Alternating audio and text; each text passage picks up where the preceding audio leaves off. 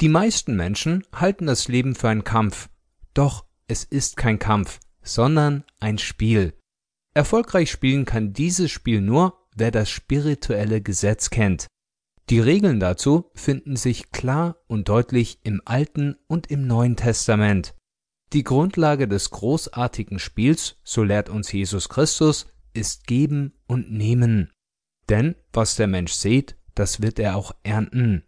Das bedeutet, dass alles, was der Mensch in Worte fasst oder tut, eines Tages zu ihm zurückkehrt. Denn was er gibt, erhält er auch. Sendet er Hass aus, wird er Hass erfahren. Sendet er Liebe aus, wird ihm Liebe zuteil. Kritisiert er andere, wird er kritisiert werden. Lügt er, wird er belogen. Betrügt er, wird er betrogen. Wir erfahren auch, dass die bildliche Vorstellungskraft eine wesentliche Rolle im Spiel des Lebens spielt. Behüte dein Herz, deine Vorstellungskraft mit allem Fleiß, denn daraus geht das Leben. Das bedeutet, was der Mensch sich bildlich vorstellt, wird früher oder später in seinem Leben physisch in Erscheinung treten.